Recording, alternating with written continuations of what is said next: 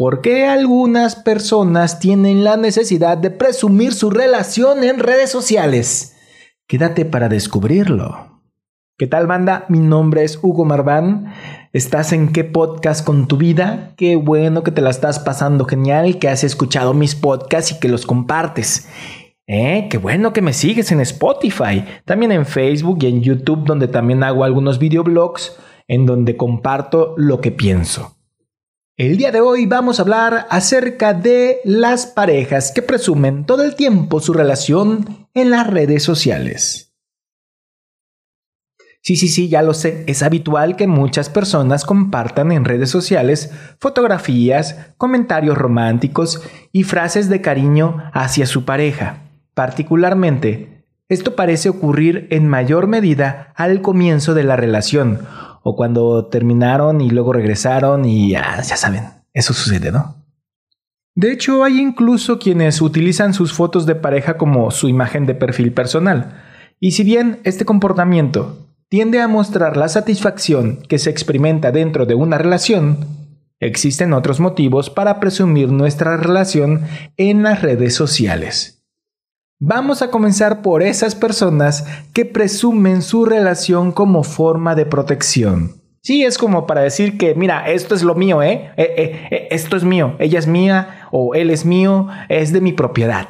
Sí, niégamelo entre tantas investigaciones que se han hecho sobre las relaciones de pareja, hay una en especial que sugiere que, teniendo en cuenta el potencial de interacción con personas nuevas que ofrecen las redes sociales, un posible motivo de este comportamiento es el deseo de proteger la relación de amenazas externas. Es decir, por un lado, funcionaría como un aviso para potenciales pretendientes pues cuando tenemos una foto de perfil con nuestra pareja, enviamos el mensaje de no estar románticamente disponibles. Y del mismo modo, enviamos un mensaje similar respecto a nuestra pareja. Pues de manera deliberada o no, informamos de que esa persona tampoco se encuentra disponible, o sea, que nos pertenece, ¿no? Dicho de otra manera, digamos un poquito más científica, este tipo de interacciones públicas en el escenario virtual puede ser a la vez evidencia de una profunda conexión, así como un medio en el que se manifiestan inseguridades acerca de la monogamia y la exclusividad sexo afectiva. Ahora, por si acaso no entendiste, para que todos podamos entenderlo, Digamos que este tipo de comportamientos, impulsados por estos deseos, es tóxico, así de sencillo. No obstante, la misma investigación reveló que el hecho de tener una foto de perfil en pareja es un elemento frente a la posibilidad de que un tercero intente algún tipo de acercamiento romántico. Hmm. El mensaje de persona no disponible parece llegar con claridad al público objetivo. Y es aquí donde nos preguntamos lo siguiente, ¿hasta qué punto es importante la validación de los demás?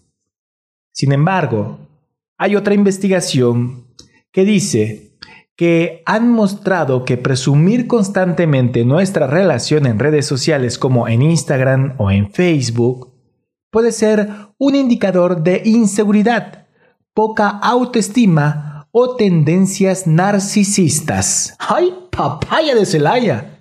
Por un lado, puede que utilicemos la sobreexposición en redes para concentrarnos en los aspectos positivos de nuestra relación, en lugar de prestarle atención a aquellas cosas que nos están generando incomodidad o disgusto. Dicho de otra manera, es como decir, aquí no pasa nada, todo está bien, miren, somos muy felices, etcétera, etcétera, etcétera. De la misma manera, es posible que la publicación de este tipo de contenidos esté relacionada con el deseo de afianzar un vehículo que se percibe como frágil y del que no logramos sentirnos seguros. La necesidad de visibilidad y de likes puede denotar inseguridad y deseo de atención de aceptación y validación por parte de otros, cosa que no entiendo por qué la gente lo hace. También es posible que se busque esta validación en los demás, pues no se está experimentando satisfacción y reconocimiento dentro de la relación. Es como decir, no, mira, el público nos ve muy felices, debemos estar juntos. Cuando en verdad, pues la neta como que no hacen muy bonita pareja, ¿verdad? En cualquier caso, Parece ser que lo más importante es la forma en la que usemos las redes sociales, pues pueden servir tanto para dar un espacio positivo a nuestra relación en el entorno virtual, como para disfrazar las inseguridades, camuflajear los miedos y desgastar el amor. Pero no todo está perdido, banda. Hay que sacarle provecho a las redes sociales. De este modo, es importante reflexionar sobre los motivos por los que decidimos presumir todo el tiempo de nuestra relación en redes sociales. Podemos plantearnos preguntas como ¿hay algún vacío que queramos llenar con esa conducta? ¿Qué tipo de respuestas estamos esperando por parte de nuestros seguidores y amigos? Nuestro club de fans, vaya. ¿Sabemos cómo se siente nuestra pareja al respecto? él o ella tienen el mismo comportamiento, porque si nada más es de un lado, pues como que no está bien la cosa, ¿verdad? Por supuesto, subir fotos con nuestras parejas no es malo, no todo es malo, no, ay mira, subió una foto, de seguro andan mal, no, no, no, no, no, tampoco va por ahí la cosa, ¿no? Como ya vimos, puede ser una muestra de conexión y de confianza. Hacerlo cuando se está viviendo un momento especial o se está celebrando alguna ocasión importante, puede permitirnos compartir ese momento con nuestros seres queridos, porque nos gusta, porque nos sentimos bien, ¿ok? Sin embargo, cuando solo lo hacemos para obtener validación externa, recibir likes o generar envidia en los demás, debemos empezar a preguntarnos sobre la satisfacción real que estamos experimentando con nuestra pareja, o si hemos hecho de la relación una fachada que nos permite ocultar nuestras inseguridades. Como en todo, lo importante es encontrar ese equilibrio.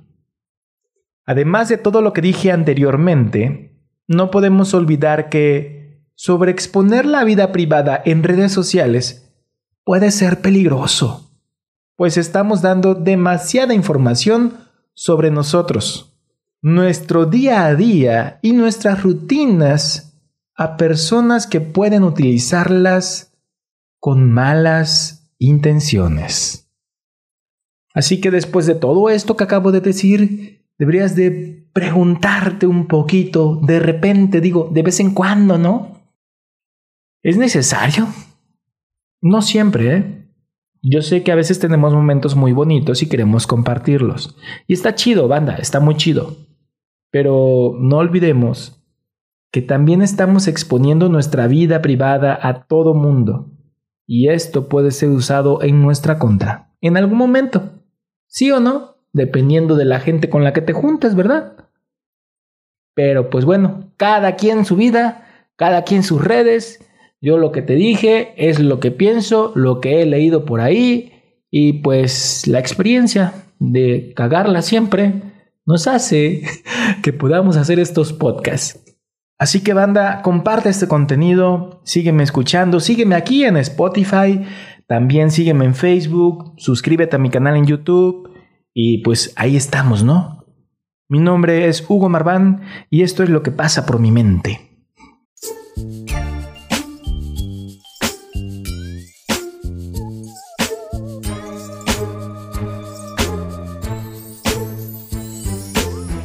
Me levanto en la mañana y comienzo a analizar. El mundo es tan extraño que no entiendo a los demás. Soy un chavo ruco pasadito de los 30, pero con el flow relajado y sin penas. Y sin penas, brother, sin penas, relajado.